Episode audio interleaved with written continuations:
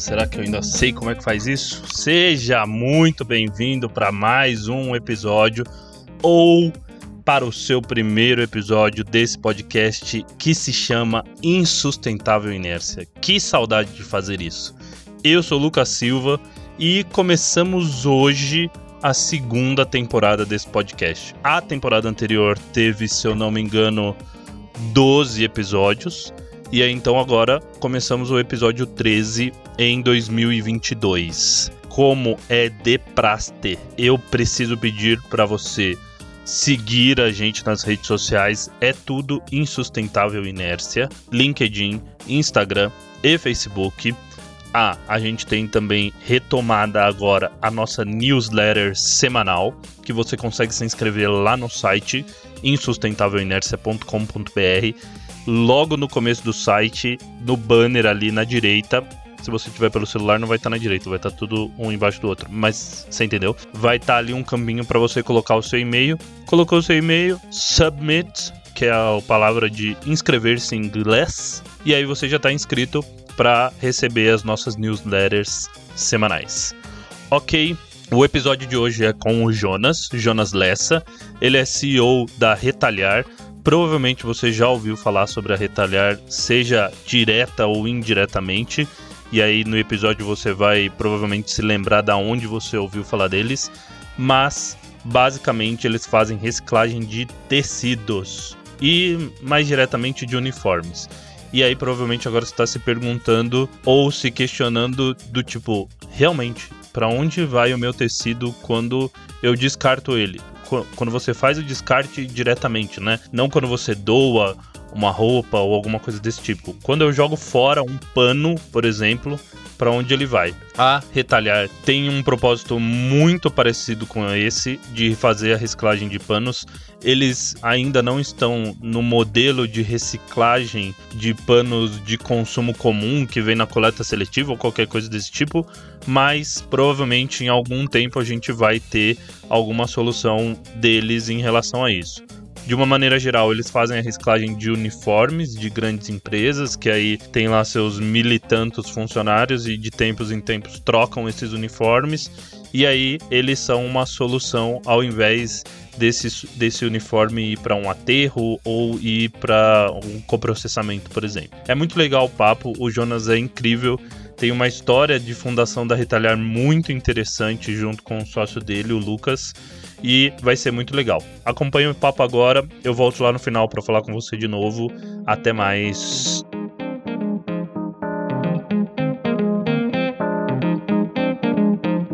Bom, primeiro, Jonas, muito obrigado por aceitar participar e tirar esse tempinho para conseguir gravar.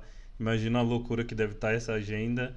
E para começar, queria que você começasse explicando a sua função dentro da Retalhar e o, como começou esse todo esse movimento aí em relação à reciclagem de tecidos e, e tudo mais. Lucas, obrigado pelo convite. Realmente está uma correria grande, mas é o tipo de iniciativa que vale a pena contribuir, né? porque como eu comentei assim que recebi o seu convite, o que a gente mais está precisando é de quem faça ecoar o trabalho de quem começou, de quem é, arregaçou as mangas e está fazendo algo pela mudança que a gente precisa. Maravilha. Então começamos com o pé direito e alinhados. Bom, minha função na Retalhar, eu sou diretor executivo ou CEO. Basicamente, né, tem minha atribuição é guiar a empresa pela sua missão rumo à concretização da sua visão e sem abrir mão dos valores. Né? Zelar para que a cultura, a vivência do dia a dia esteja alinhada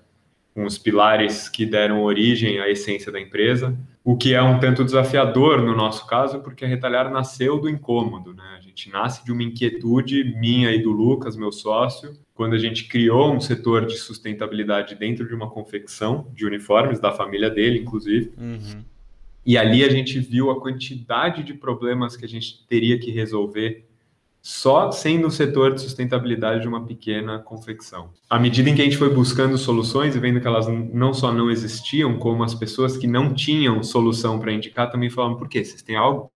Vocês têm alguma solução? Ou seja, era um problema compartilhado com muita gente. Então a Retalhar nasce desse incômodo mesmo com um paradigma ineficiente, com mais um paradigma ineficiente que a gente se deparou, dessa vez na indústria têxtil, especialmente falando dos resíduos sólidos gerados no processo. É um grande desafio essa posição que eu ocupo hoje, porque a tendência, e é muito legal que a gente esteja aqui, porque na inércia, pegando o gancho do nome, é tudo voltar, é, da, é sem perceber, a gente está replicando o incômodo que nos deu origem. Então a gente precisa estar tá sempre se provocando né, a manter a inquietude, uhum. a criar boas alternativas e não nos dar por satisfeitos com o menos pior, que normalmente é o, o próximo passo possível, é sempre o menos pior, né, e não o ideal. Não se acomodar no menos pior é o grande desafio, e acho que essa é a minha grande função dentro da Retalhar, é trazer gente boa e não deixar ninguém se acomodar. Todo mundo entregando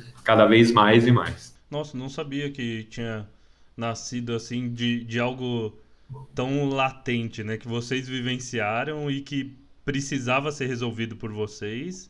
Vocês viam que ninguém tinha solução e que se vocês colocassem isso via mercado e tudo mais, seria com certeza abarcado por todo mundo aí que tinha o mesmo problema, né?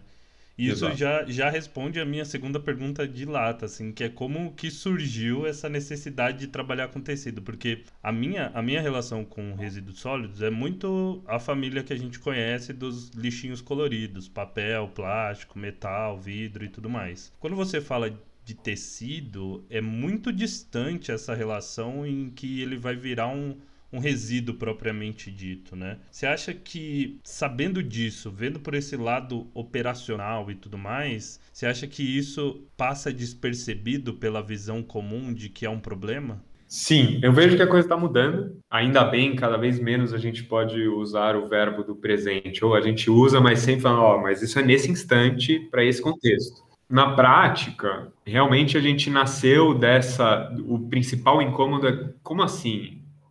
Esse problema tem essa proporção, essa complexidade, não tem nenhuma solução. É, esse trabalho começou em 2012 com o Lucas, eu entrei para ser estagiário dele inicialmente em 2013. Então, muito recente a política nacional de resíduos sólidos. O que indica que, assim, apesar de todas as críticas que a gente tem a essa legislação, não fosse ela, não, não teria havido esse despertar. Não.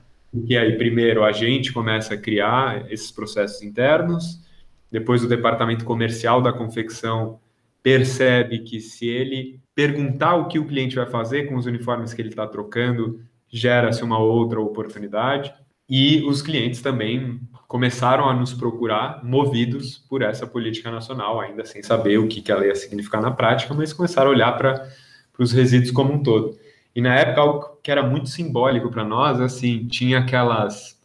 Tinha recém saído a lei das sacolinhas plásticas do Kassab aqui em São Paulo, e ela saía. polêmica lei, né?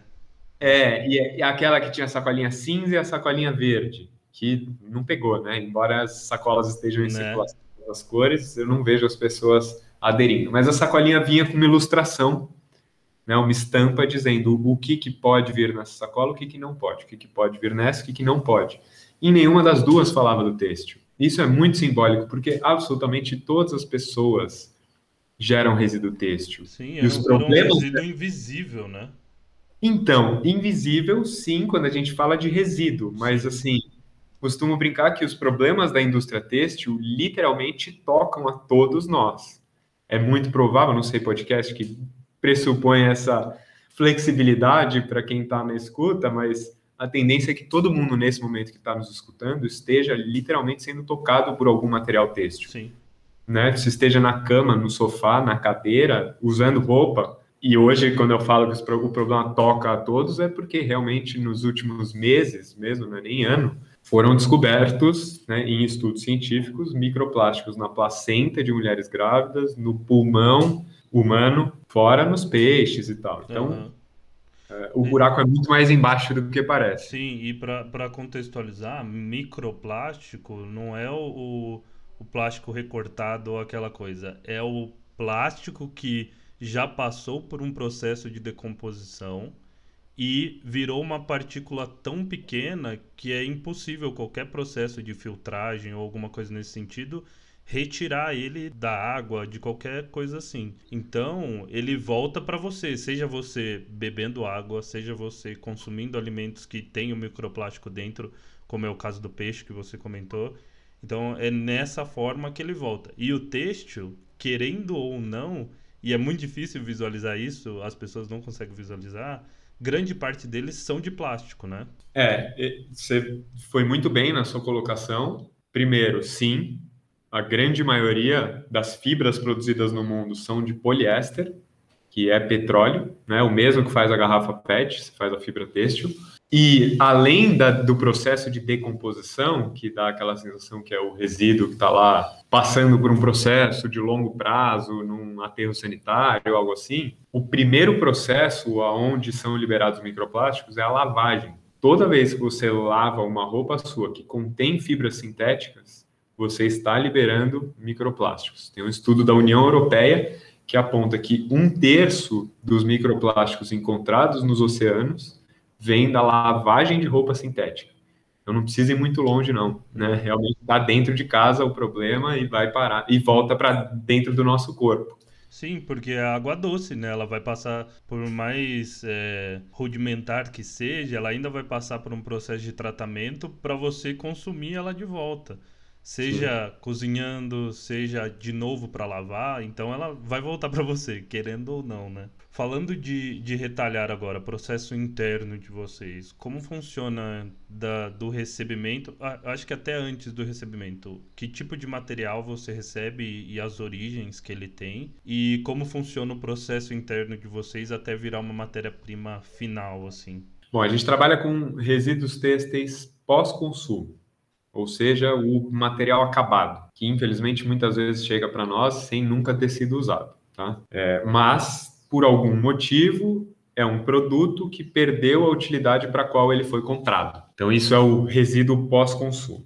A gente, naturalmente, é especializado em uniformes profissionais, pela nossa origem, foi ali que a gente cresceu. É, uma, expandir. Uma, uma, dúvida em relação a isso. Você ainda você recebe os uniformes lá da empresa do Lucas ainda até hoje? A gente tem parceria.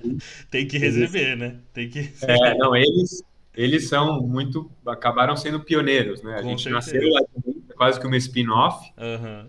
Mas é a confecção pioneira em, em Vitalícia. circular, vamos chamar assim, ou uniforme já com o descarte incluso. Uhum. Né? Circular, a gente precisa tomar um cuidado aí para não banalizar como foi banalizada a sustentabilidade, né? O eco. E a gente se especializou em uniformes por uma oportunidade. Há algum tempo a gente já trabalha também com o iFood, com as mochilas de delivery, e percebemos que o know-how de seis anos que a gente tinha acumulado até então, né? Porque a Retalhar nasceu, como eu comentei, em 2012, 13. Quando iniciou o trabalho com o iFood, a gente já tinha uma boa bagagem com uniformes, que foi suficiente para a gente é, aproveitar essa oportunidade de desenvolver boas soluções para eles. E agora a gente começa a olhar para os resíduos têxteis pós-consumo, ou seja, as roupas usadas, da população em geral. Muito, com muito cuidado, de maneira muito estratégica, olhando para cada passo que a gente vai dar. Não estou anunciando aqui tragam suas roupas usadas, porque não é nada assim. Por quê? Então a gente vai recebe esse material. Ao, antes de receber, já tem um trabalho na verdade, dois trabalhos. Primeiro, o cliente precisa saber o que, que ele vai nos mandar. Raramente sabe, porque eu costumo brincar que o, o uniforme, né, de uma maneira metafórica aqui, ele costuma estar debaixo do tapete de alguma sala da empresa. E vai varrendo para baixo do tapete, varrendo para baixo. Quando vai ver, ninguém cuida disso, mas o que essa montanha aqui coberta por um tapete? Então, as informações raramente estão na mão. Então, o que você está mandando, qual é a composição disso, qual a quantidade que você tem. São questões que surgem e normalmente envolvem um tempo aí para o cliente assimilar e buscar as informações que estão espalhadas pela empresa. Beleza, aí a gente recebe esse material. Para receber, a gente já tem que definir com o cliente o que é que a gente vai fazer. Como eu estava aqui explicando no nosso backstage, existe um material chamado tecido. Né? São muitos materiais que variam conforme a composição e a construção. Algodão não é um tecido. Algodão é uma fibra natural e aí cada vez mais a indústria do fast fashion vai criando é, misturas de todas as proporções e com todo tipo de material, algodão e poliéster, o que deveria ser considerado um crime, inclusive, mas a gente lida com a realidade e não com as utopias que a gente gostaria. Só para dar o um exemplo, uma mesma, composição, 100% algodão, pode ser usada para construir tecidos muito diferentes, como aquela t-shirt, que é um tecido de malha básico, um tecido jeans. Ambos têm a mesma composição, mas o que se pode fazer com eles é totalmente diferente. E a Retalhar tem, dentro do portfólio, soluções que vão desde o simples serviço de descarte até o desenvolvimento de produtos a partir desse material, e esses produtos podem ser pela reciclagem, como é o cobertor popular, que especialmente nesse inverno acaba saindo muito, né, uma das opções para se reciclar o tecido, e os produtos de upcycling, em que a gente transforma o resíduo em um novo produto, simplesmente cortando, remodelando e costurando. Claro que passa por uma lavagem, todos os processos, né, requisitos básicos até para o pro processo ser em boas condições para as costureiras que estão empregadas no processo, mas a gente só recebe já sabendo o que vai fazer com o material. Hoje a gente tem até outros caminhos possíveis, que é a economia circular na veia mesmo, ou seja, me dá seu uniforme que eu vou te devolver o uniforme. Isso é possível no Brasil, a gente já o caminho das pedras. Só ainda sinto que ainda falta um pouco de coragem no mercado para abraçar essa oportunidade, mas quem abraçar vai sair como grande pioneiro, certamente. Uh, e estamos desenvolvendo algumas outras soluções, entrando um pouquinho aí na, na indústria do plástico por, justamente por entender que o melhor caminho para você resolver o problema do microplástico liberado pela indústria têxtil é encapsular esses resíduos. Aí ele para de liberar microplástico. Então a gente faz uma mistura aí com termoplásticos e tem vários produtos possíveis. A gente está numa fase avançada aí dos nossos pilotos, uhum. capaz de publicar esse episódio a gente já ter lançado algum produto no mercado, mas temos boas possibilidades aí. Então esse é o caminho o, no detalhe, o que, que a gente precisa fazer, e é a grande explicação para a gente trabalhar com uniformes e não, via de regra, com roupa do consumidor final. A gente precisa remover todos os aviamentos. Uma etapa fundamental, não vale isso para produtos upcycling, mas vale para tudo que envolve a reciclagem, é a remoção de botões, zíperes, faixas refletivas, elásticos, etiquetas, tudo isso.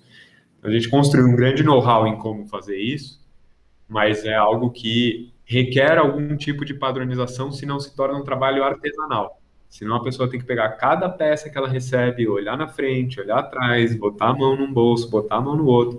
Tem que procurar o aviamento que pode dar um problema na próxima máquina. Quando a gente recebe uniforme, o processo é muito mais simples, porque há uma uniformização, uma forma única, um padrão. Então eu sei que quando eu vou receber do cliente A, ele só tem quatro tipos de peça e eu sei aonde estão os aviamentos e tudo que eu preciso remover de cada uma delas. Então a gente consegue ter algum ganho de escala aí. Quando a gente vai para a roupa do consumidor final, já entra o fast fashion, lantejoulas, bijuterias, bordados, né? zero consideração pelo pós-consumo. E, para concluir, além de tudo isso, a gente vem trabalhando aí na, também numa frente de trabalho de consultoria só que não em gestão de resíduos, justamente a ideia é justamente nos reposicionar. Os clientes que não sabem o que estão fazendo, que estão nos chamando, resolve meu problema, mas eu não sei nem qual é o meu problema. Ok, vamos sentar, deixa eu te ajudar a saber qual é o seu problema, prevenir o seu problema, desde o momento em que você vai conceber o uniforme, passando pela aquisição, pelos processos internos para uso e devolução desses uniformes. O que, que a gente pode fazer para te ajudar a fazer um trabalho preventivo. E aí, quando chegar a hora de descartar o uniforme, você já sabe quanto vem, como vem, onde vem, com quem que tá, quais documentos você tem que ter, não mais com essa legislação nova do MTR, né, que também deixa todo mundo de cabelo em pé. Então, o nosso trabalho é converter toda essa inteligência acumulada nesses anos para apoiar as empresas a reestruturar os seus processos e não mais fazer somente o tratamento de fim de tubo, e é o que a logística reversa e essas soluções que a gente tem hoje acabam é, nos limitando. É, aí você já, já começa a olhar antes mesmo da produção, né? Você já prevê e já padroniza da melhor forma possível como você vai receber para conseguir processar isso. Exato. Legal. Uma questão sobre essa parte dos aviamentos, e aí tem uma, uma. Acho que foi um TED que eu vi, se eu não me engano. Que essa parte dos aviamentos é o, provavelmente o maior complicador em relação à reciclagem de roupas em geral. Aí já, já ela pronta e, e tudo mais, né? Você hoje tem algum processo é, mecanizado para retirada desses aviamentos ou é mais manual mesmo? O que te ajuda, claro, a padronização te ajuda a não ficar vendo peça por peça, mas ainda é um trabalho manual? É um trabalho semi-industrial, vamos colocar dessa forma. A gente tem um, um maquinário de apoio, mas ainda tem muita, muita mão na massa, literalmente. É, porque é muita coisinha pequena, né? Que tipo. Não tem. Não, não, não é como uma garrafa plástica que sempre vai ser garrafa plástica e vai mudar só de tamanho. É muita coisinha, muita coisinha, é só muita coisa. Elas estão localizadas em partes diferentes da peça. Elas têm composições diferentes, então botão de plástico, botão de metal, o botão de pressão, né? Então, é, é muito difícil mesmo você ensinar uma máquina a identificar e remover esse material. Não é impossível, mas essa máquina sairia bastante cara. Questão muito maior, outras reflexões que eu, eu acredito e pela, pelos ganhos de produtividade que a gente vem tendo desde o momento que a gente entendeu que esse seria um gargalo, que no Brasil não faz sentido a gente automatizar esse processo. A gente perderia muita oportunidade de gerar emprego para um ganho de produtividade questionável. Falando agora um pouco de coleta seletiva, hoje em operação comum com coleta seletiva ainda aparece muito tecido, seja descarte de roupa mesmo, pano e, e essas coisas, que apesar de ser coleta seletiva ainda tem um certo nível de contaminação por conta dos outros resíduos que estão ali. Tem derramamento de alguma coisa e tal, alguma coisa assim. Absorve tudo, né? Um iogurtinho na é. camiseta já ferrou. Exatamente. Uhum. Esse material que vem, que é, tem de origem a coleta seletiva, que é um tecido, vocês têm algum nível de aproveitamento dele? Vocês têm algum estudo para usar esse resíduo, alguma coisa assim? Porque em alguns casos, quando você e aí quando você já vai para as mecanizadas de separação, é um resíduo muito sujo, muito sujo mesmo. É, o, o tecido é uma esponja, né? Então, se ele está ali no meio dos demais resíduos, é muito improvável que você possa aproveitar, porque a chance de ter uma contaminação, como você bem colocou, é muito grande. Mais do que uma esponja, ele vira um ninho de fungo com umidade. Se tiver umidade, fungo, acabou, virou perigoso né, que é um contaminante biológico. Então, não temos perspectiva de trabalhar com esse tipo de material. Quando eu falo de roupas pós-consumo, por isso que eu falei que é estratégias muito Sim. bem definidas para ter algum tipo de controle sobre a origem desse material. Então, mas é algo que ainda está em, em construção, acho que seria prematuro eu compartilhar qualquer detalhe. Uhum. Tá? Mas realmente não temos perspectiva de aproveitar esse material e trago mais um elemento, a produção nivelada por baixo. E a gente tem mais um, uma barreira, aqui não falando de produção, mas de descarte, que é o alto valor do tecido para as usinas de coprocessamento. Então, quem faz a blendagem do resíduo para vender para o coprocessamento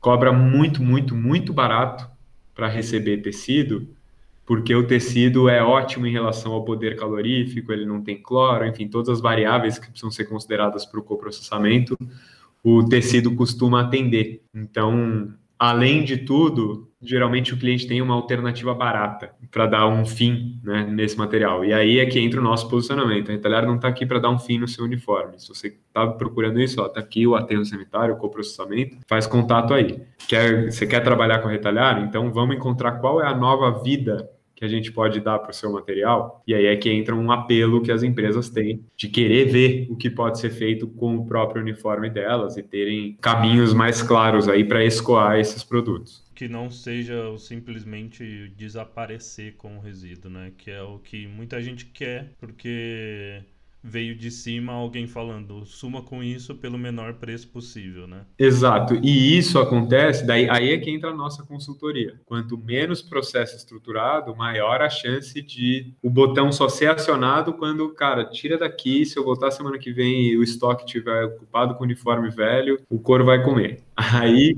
começa a procura, mas aí tem que ser barato porque não tem orçamento e é, enfim, as condições são as piores possíveis para se iniciar um, um trabalho. Então a gente procura trazer essa abordagem mais preventiva e menos tratamento de fim de tubo. E aí, falando é, sobre as saídas de produção que você tem, você comentou sobre tecido não tecido que vai para cobertores e tudo mais, né? Como funciona essa oscilação do que sai em relação à sazonalidade no ano? Porque cobertor provavelmente você não tem saída o ano inteiro, né? E aí como você adapta a produção para esse material que vai continuar entrando em algum momento, mas que não vai ter a mesma saída? Uma boa pergunta. É, a gente, ano após ano, se surpreende com o comportamento do mercado. De repente sai cobertor em dezembro e não é uma vez só. É, a gente vai, o que, vocês vão fazer com isso? Mas enfim, o cliente quer, a gente entrega. Né? E, e a tendência é que com a chegada do final do ano, a gente tenha um aumento de demanda pelos produtos upcycling, né? Porque é um viés de eu não gosto nem um pouco dessa palavra, mas é o que as pessoas vão entender, o brinde corporativo, e gosto ainda, eu não gosto muito da palavrinha brinde, porque dá uma sensação de que é um produto de menor valor agregado, e não é, a gente faz umas bolsas, assim, é, certamente caberiam no, no SP Fashion Week, não é. e isso acaba tendo muita saída com a proximidade do final do ano. E aí a gente tem uma, uma estrutura muito flexível, né? sempre prezando pela resiliência. Então a gente faz trabalha muito com parceria de todo tipo. Então ainda hoje nós estamos já há mais de três anos dividindo espaço com a U Green cooperativa. Não sei se você os sim do Jorge do, do Roger. Do Roger, isso. Então é assim é o tipo de iniciativa que a gente faz mesmo. Pô, o que, que você tem aí sobrando? Vamos se juntar aqui, vamos fazer um teste. Deu certo? Pô, como é que a gente pode expandir? Então o nosso trabalho vai muito por aí. Essa o espaço que a gente divide. Hoje a gente divide espaço com a Green. Antes a gente era mais do que espaço. A Green fazia o nosso trabalho à mão de obra mesmo. Isso que eu descrevi aqui de remover aviamentos. Por algum tempo aí o Green quem fez. Começou a crescer na base do diálogo. Opa, acho que aqui não temos mais sinergia porque a gente precisava de mais, vocês não estão podendo, podendo oferecer mais. Vamos recuar, vamos rever? Vamos. Mas vamos continuar dividindo espaço. Porque vocês têm espaço de sobra, a gente está feliz com o espaço que tem hoje e assim vamos. Você usa cadeia logística dele também, de coleta, essas coisas? Não. Tá. Não, porque a regularidade de coleta deles é quase que não encaixa na nossa sazonalidade mesmo, né? Porque os clientes descartam o uniforme, a maioria dos clientes descartam o uniforme tipo uma vez por ano, alguns uma vez a cada dois anos ou uma vez a cada semestre. Entendi. São poucos os que têm uma recorrência mensal. E aí, sem recorrência para eles, fica difícil. É, precisa para encaixar em escala e tal, e tudo Exato. isso, né? O modelo de vocês não é cooperativa, é uma empresa mesmo. É, uma empresa, uma limitada. Antes da gente nascer, a gente era uma empresa B, e assim foi possível, a gente se tornou uma empresa B certificada. Uhum. Explica um pouquinho o que é a empresa B e a certificação, como é que funciona. O Sistema B é um movimento global que procura redefinir o conceito de sucesso no mundo dos negócios se a definição atual é que sucesso é ser a melhor empresa do mundo, a definição ambicionada pelo sistema B e que com a qual as empresas B já se identificam é que sucesso é ser a melhor empresa para o mundo. Não estamos brigando para ver quem está acima dos outros. Estamos correndo para resolver os problemas do mundo e vamos ver quem, quem, como podemos ser melhores para este objetivo e não em comparação com os outros. O sistema B, né, por meio do B-Lab, o sistema B é o braço brasileiro do B-Lab, que é essa, essa ONG que tem sede lá nos Estados Unidos, criou um processo de certificação dessas empresas, olhando para as práticas em relação à governança, meio ambiente, comunidade, trabalhadores, clientes Aí também entra o modelo de negócio e principalmente o propósito, que está dentro do modelo de negócio. Né? Se a gente fosse olhar para para um gráfico. Porque você pode ter práticas maravilhosas, mas o seu propósito é gerar o máximo de retorno ao acionista no curto prazo. Se você atinge a pontuação mínima nesse questionário todo né, e consegue comprovar suas respostas por meio de documentações, o próximo passo para obter a certificação é modificar o estatuto ou contrato social da empresa, incluindo uma cláusula de interdependência, onde há um compromisso dos acionistas e dos gestores da empresa, dos administradores, em levar em consideração os impactos no curto, médio e longo prazo sobre o meio ambiente, a comunidade, os trabalhadores, mesmo quando impacte em menor rentabilidade financeira. Então, não adianta nada você ter muitas práticas maravilhosas de responsabilidade social se isso não tiver documentado que a tomada de decisão também vai considerar isso. Na última linha, como que vai ser? Né? E no caso das empresas B, na última linha é, opa, parou, vamos olhar o todo. E não na última linha é, opa, deixa eu ver a última linha da planilha aqui. Tem muita coisa que não cabe em planilha. Né? Então as decisões têm que ponderar isso e acaba isso acaba humanizando muito a empresa. Né? Que, não, que não cabe, com certeza, mas além disso, é que se você tomando aquela atitude vai te gerar um prejuízo, muito entre aspas, na planilha. E aí isso não pode estar acima da sua decisão. Esse, esse negativado na planilha não pode estar acima da sua decisão de fazer o que muitas vezes é o certo, né? Até porque o lucro ele é necessário para alcançar o propósito da empresa. Não dá para simplesmente falar, ok, não vou lucrar. Mas em muitos momentos é, putz, aqui vale a pena a gente abrir mão de margem, porque Sim. exemplos quaisquer, o fornecedor está precisando que a gente antecipe, ou tem uma pessoa dentro da empresa que está passando por uma necessidade e a empresa vai ajudá-la. São coisas que não, você não, não mede mas quando você vivencia isso no dia a dia, é inquestionável que traz muitos benefícios e, e faz com que o trabalho faça sentido. Para a gente fechar essa, esse fluxo de entrada e saída de material, é, falando em volumes, hoje o, que número você tem na cabeça em relação a processamento de material mês? É, a gente vem crescendo de uma forma muito acelerada, ano após ano com a pandemia, houve um momento de retração. Opa, peraí, é. né? vamos, vamos nos pre precaver, porque pode ser que com a pandemia o nosso modelo de negócio vá por água abaixo, então vamos começar a ver o que mais a gente pode fazer. Né? Foi aí que a gente acelerou nessa história da consultoria que há muito a gente já pensava. Hoje, a gente está aí com uma capacidade produtiva para 10 toneladas mês, e como eu comentei, a sazonalidade existe e ela é pouco previsível, vamos colocar dessa maneira. Tá. Então, tem mês que a gente recebe muito mais do que 10 toneladas, tem mês que acaba recebendo menos, mas no geral a gente tem recebido bem perto disso e estamos no momento de expandir nossa capacidade mesmo. Entendi. Buscando espaço maior, né, aumentando a equipe operacional, comprando máquinas. Entendemos que a pandemia, na verdade, não só não matou o nosso modelo de negócio, como impulsionou. Né? A procura tem aumentado muito, então a gente está buscando acompanhar isso. É um volume, é um volume bem considerável, as 10 toneladas mês, assim. É, é considerável. Se a gente compara com o, com o mercado de reciclagem convencional, Exato. da reciclagem do commodity, uhum. é, eu, eu gosto de destacar que tem um. Isso simboliza algo muito maior, né? Porque, como eu comentei, você quer dar um fim no seu material, está aqui o contato do aterro e do coprocessamento. Porque se o cara quer dar um fim do, no material e a gente, nosso orçamento, ele vai responder com uma tabelinha. Aterro, coprocessamento, retalhar. E a gente vai falar, cara, você não entendeu nada.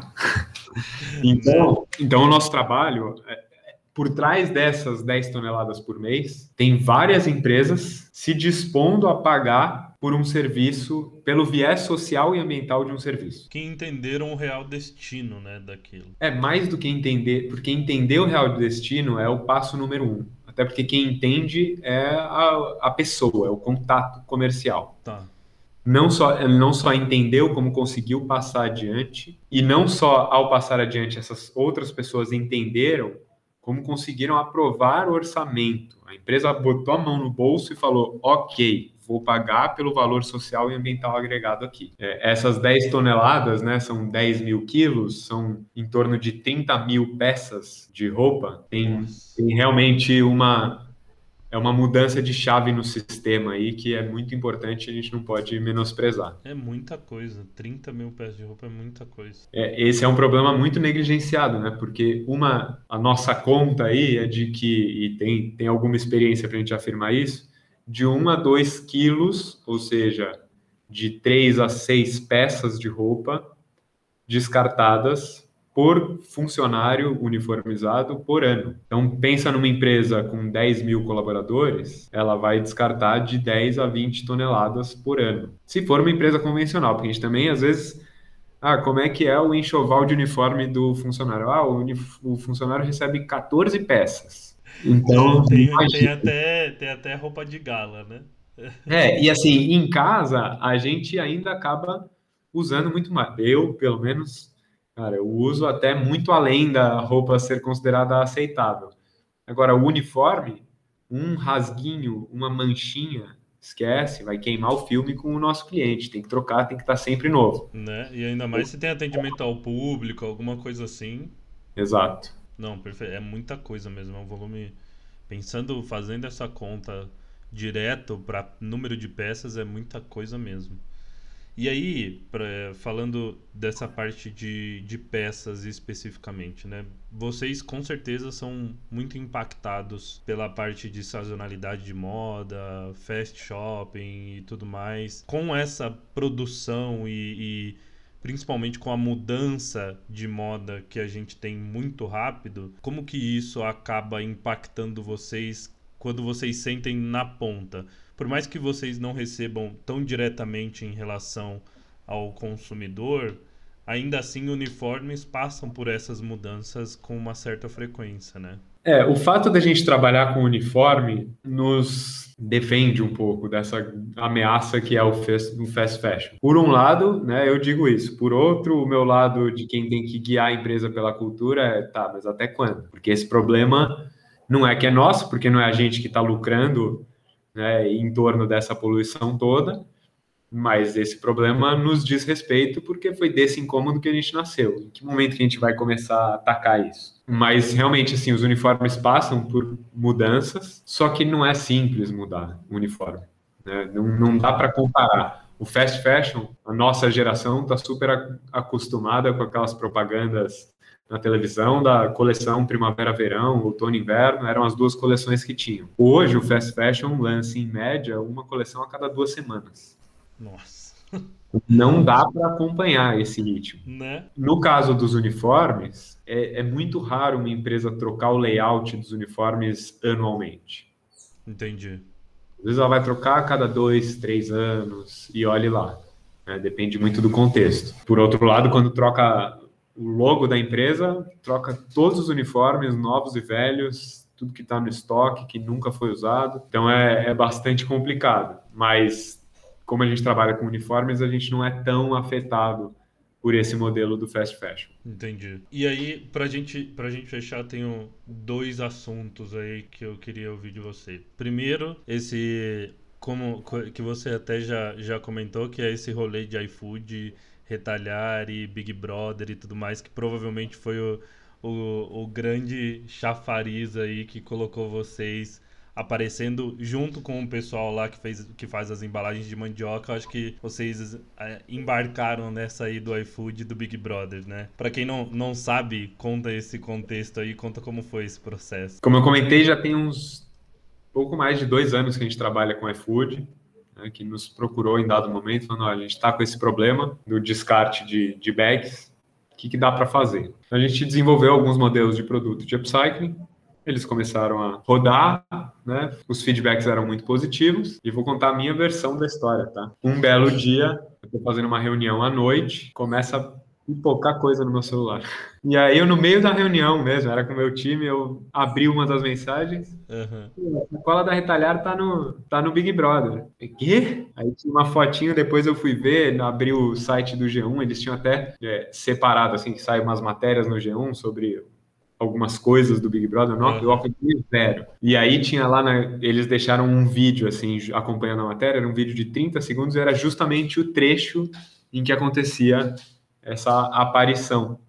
E basicamente tem o, o jantar ou almoço do líder, periodicamente tem um líder na casa, ele tem direito a um espacinho mais luxuoso lá e um, outras regalias. Entre as regalias está ele poder pedir uma, a refeição que ele quer do iFood, que é patrocinador do, do programa. E essa refeição que esse líder recebeu veio justamente na sacola que a gente fez com o iFood, nesse programa que eles desenvolveram, que é o Já Fui Back. Então, eles receberam isso e o, o brother leu exatamente o que estava. Ele olhou, fez comentário, nossa, olha que legal. Aí leu a tag e falou: olha, isso aqui era das, da mochila que os motoboys usam. E isso gerou realmente muita repercussão. É. Fazia bastante tempo que a gente não tinha uma dessa. É, mas é isso, a gente, a gente faz um trabalho que engaja muita gente, sem muito esforço, porque a gente está resolvendo um problema que é muito latente, né, que afeta a todos. E acho que esse é o, é o grande lance, né? Tem um, um, grande amigo meu que, certa vez, ele também é envolvido com negócios de impacto, certa vez ele me falou: comunicação é parte da função social de um negócio de impacto. Então, é, é isso, é alcançar as massas, né? Mostrar para as pessoas que consumo é outra coisa. Eu, eu tenho uma perspectiva muito clara, assim, de que a gente foi mal educado sobre economia e mercado. Economia e mercado são substantivos que no nosso imaginário têm vida própria, têm desejos, têm recusas, que é isso, aceita aquilo, não aceita, não vai tolerar. A gente esquece que o mercado somos todos nós. Uhum. a economia é uma ferramenta que nós, sociedade humana, criamos para regular as trocas entre a sociedade e o meio ambiente. Só que alguns elementos dessas trocas foram sendo ignorados, deixados para trás, minimizados. Uhum. E aí o problema, aí é que está o grande problema. O problema não é o capitalismo por definição. O problema é a maneira como o capitalismo se desenvolveu, né, em que ele valoriza mais as empresas que, que crescem às custas da sociedade do que as empresas que, que crescem por gerar valor à sociedade. E cabe a nós tomar consciência de que existem opções e que se a gente parar de comprar de uma marca, os investidores que é onde a gente acha que está o mercado, vão parar de investir naquela marca. E se parar de investir, ela não vai ter para onde correr. É, ou no, no, aspecto mais positivo dessa visão, elas vão exigir uma mudança que façam as pessoas voltarem a consumir dela, né? Exatamente, exatamente. É. E de certa forma é um pouco do que eu vejo acontecendo. É. É, não quero me iludir, nem iludir os seus ouvintes, mas é, essa história do ESG, que está super em alta, eu vejo que é um caminho promissor. Sim. Não vou dizer que é a salvação, mas eu estou vendo no meu dia a dia e eu converso com gente bastante influente em empresas bastante relevantes e eu vejo a mudança acontecendo, acelerada e principalmente vindo de cima. É, a gente, por estar tá no mercado vai você aí desde 2010, quando começou e tal, 2013, a gente já viu várias dessas ondas como a do ESG se mostra nesse sentido. A gente viu a onda do Eco, a gente viu a onda do Green, a gente viu a onda de todas essas, todas essas. O que eu vejo de diferente em relação a do ESG é a estrutura que ele exige. Muita gente, claro, usa com essa visão de ah, agora eu sou também ESG, compra um negócio ali, compensa alguma outra coisa ali e agora fala que é. Mas eu acho que a gente está num, num caminho mais, pelo menos mais estruturado em relação a objetivos e metas do que é e o que não é. Então eu, eu tenho essa mesma visão que você e quero acreditar que é o melhor caminho que, que a gente conseguiu até agora para que todo mundo possa. É claro que vai vai ser exigido regulamentação e principalmente formalização disso, mas eu acho que é um bom caminho. É isso mesmo. É, e, e, eu vejo diferente das anteriores um grande engajamento de quem cria e molda essas regras e regulamentações. Uhum. Claro que já houve esse engajamento em iniciativas passadas, mas hoje esse engajamento vem mais maduro, não só pelos aprendizados de tudo que deu errado nas iniciativas passadas, mas principalmente pelo grande choque e chacoalhão que todos nós tomamos com a pandemia. Eu brinco que se a startup, na definição do Eric Ries, é uma iniciativa humana que nasce num cenário de extrema incerteza é, para gerar valor à sociedade, voltamos todos ao modo startup. Melhor momento não há, né? Voltamos todos, até as mega empresas estão num cenário de extrema incerteza. Uhum. Elas vão ser perversas e encontrar caminhos alternativos ou se elas vão usar isso como lição e realmente mudar, eu não sei, mas eu tenho certeza que quanto mais pessoas se engajarem e reconhecerem o seu papel individual, tanto como consumidor quanto como influenciador, e não estou aqui falando de influenciador digital, né? Estou falando de influenciar na mesa do jantar. Micro-influência ali, né? Exatamente. Eu acho que a gente tem uma chance de sucesso muito maior. Com certeza. Não, perfeito. Jonas, agora sim, para a gente fechar. Por mais que você não tenha essa relação tão direta com o consumidor e tudo mais, o que, que você recomenda para alguém quando vai comprar ou quando vai descartar um eventual tecido que ela tenha de preocupação em relação a isso? Seja dentro da empresa, seja é, quando ela é um consumidor mesmo e não vê um, uma boa condição naquela roupa ou alguma coisa para fazer uma doação e ela vai descartar aquele material. Tá, eu vou ter que fugir um pouquinho da pergunta, depois eu volto. Tranquilo. Porque tem aquela linda frase, curta e completíssima, que é o lixo é um erro de design. O que, que, é, que, que tá por trás dessa frase? Design é um negócio meramente humano. Design é o nosso trabalho de desenhar e projetar novos materiais a partir do que a gente encontra. Só que o que a gente encontra é a natureza. E a natureza, sem a nossa interferência, sem as nossas ideias brilhantes, não considera que existe lixo. Na natureza, os indivíduos e as espécies reconhecem o limite do seu próprio crescimento. Reconhecem que crescer vai até certo ponto, depois é só desenvolver. É qualitativo, não é quantitativo. Então, quando uma árvore reconhece esse momento, ela começa a soltar suas folhas, isso acontece anualmente. Ou quando aquele indivíduo, aquela árvore já não pode mais crescer, ela inicia um lento processo de degradação que a gente nem vê, mas que acontece dentro dos troncos dela. Ela começa a dar abrigo para outros animais, ela começa a virar, o tronco dela vira alimento para cupim. Né? O cupim não é uma praga, ele é um ciclo natural. Né? É, um, é um decompositor, inclusive. Então, não dá para a gente falar de preocupação em como que eu faço para descartar, sem falar em onde eu estou comprando, de quem eu estou comprando, que valores eu estou comprando, que práticas políticas, posicionamentos ou falta deles eu estou validando no momento em que eu consumo, no momento em que eu dedico tantas horas do meu trabalho, porque eu, o dinheiro nada mais é que uma conversão de tempo de trabalho. Quantas horas do meu trabalho eu estou dedicando para comprar aquela brusinha, né? No... Então, esse é o ponto de partida. De quem eu estou comprando? Que material? Que práticas trabalhistas tem ali? Esse é o primeiro ponto. Entendi. Então, recomenda-se sempre fibras naturais, se possível de produção orgânica, certificações ambientais, certificações sociais na cadeia trabalhista. E eu não estou falando somente de ABVTEX, que é a grande certificação trabalhista do, do, do varejo, principalmente de moda, mas tem outras menores, como o próprio Sistema B, um pouco mais generalista. Tem um, o Instituto Alinha faz um trabalho brilhante que acaba certificando também oficinas de costura né, em relação às suas práticas trabalhistas. Enfim, esse é o primeiro passo. Beleza, comprei. Né, né, ou, ah, legal, estou sabendo agora, mas ainda vou descartar aqui dois armários de roupa que, hum, que eu tenho acumulado. Da estação passada, né? É, ou da quinzena passada. É, também tem.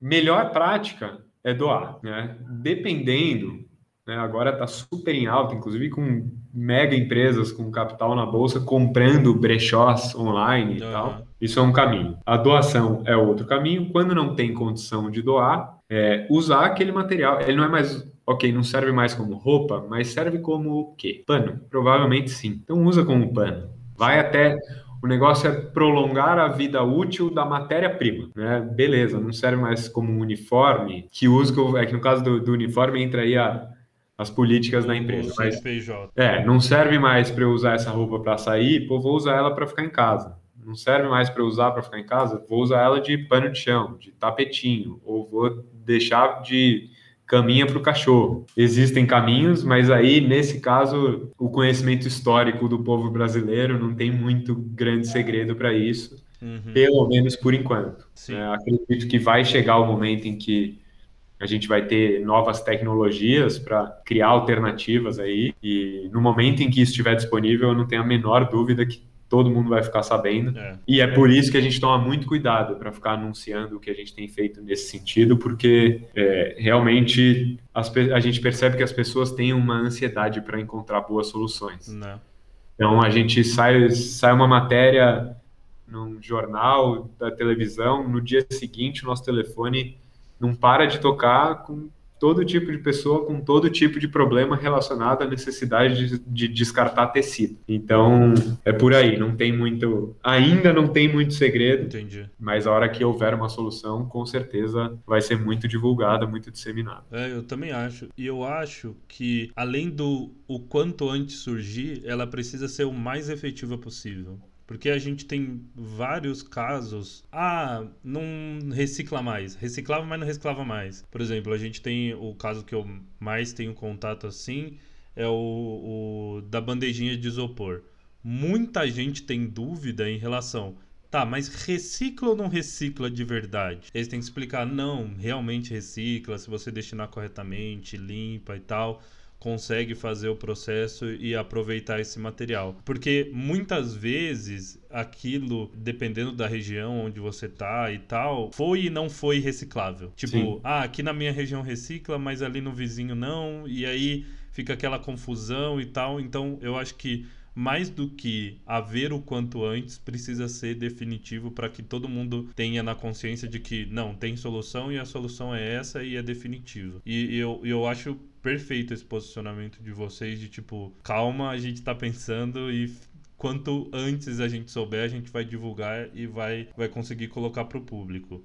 E aí, para a gente fechar, onde que o público pode te achar, onde que eles podem achar redes sociais, site ou, ou, eventualmente alguma empresa que queira fazer essa parceria com vocês para a destinação dos uniformes, podem achar vocês. Beleza. Bom, estamos no Instagram, retalhar underline só. Estamos no LinkedIn também, como retalhar. É, eu sou meio ruim de rede social. É. LinkedIn é onde eu mais respondo, você deu é, sorte. É. Essa, é, eu fui no caminho certo. Foi. E tem o nosso site, www.retalhar.com.br. Por lá é possível fazer contato via WhatsApp, mas o melhor caminho mesmo, se você está numa empresa, você tem uniformes para descartar, você quer o serviço da Retalhar, é realmente preencher o formulário que está no nosso site, porque isso ajuda os dois lados a poupar tempo. Né? A gente colhe algumas informações que se você não tiver talvez ainda não seja a hora da gente conversar, porque se a gente se fizer contato direto, a gente vai perguntar as mesmas coisas que são para nós imprescindíveis. Básico, assim. Né? Para poder saber se nós somos a melhor solução. E se a gente uhum. não for, a gente indica quem possa ajudar. Jonas, mais uma vez, muito obrigado. Obrigado pelo tempo aí. A gente está aqui há uma hora e tanto já. Estou à disposição. O que, que você tiver aí, contatos e indicações para vir aqui para a gente ouvir também Vai ser um prazer. E mais uma vez, muito obrigado por compartilhar aqui tudo isso com a gente. Eu que agradeço, Lucas. Foi um prazer. E a conversa foi boa mesmo, por isso que deu tanto tempo. Senão a gente já, já teria parado faz tempo. Perfeito, obrigado.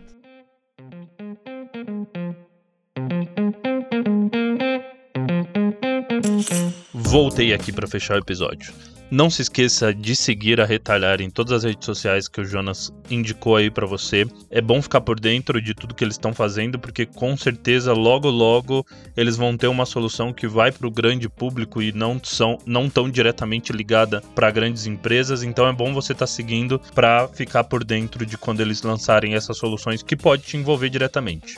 Ok, Jonas? se você está escutando isso, muito obrigado por compartilhar esse tempinho aqui com a gente. Esse episódio foi gravado lá em 2021 ainda, então ele ficou um, tempo, um tempinho aqui na gaveta, mas agora a gente conseguiu divulgar ele e foi muito legal. Para finalizar, não posso deixar de pedir para você se inscrever nas nossas redes sociais, de seguir as nossas redes sociais, na verdade, que é tudo em Sustentável Inércia, no LinkedIn, Instagram e Facebook, entrar no nosso site insustentavelinercia.com.br e se inscrever na nossa newsletter. E é isso aí. Eu acredito que você me escuta no próximo episódio. Tchau, tchau.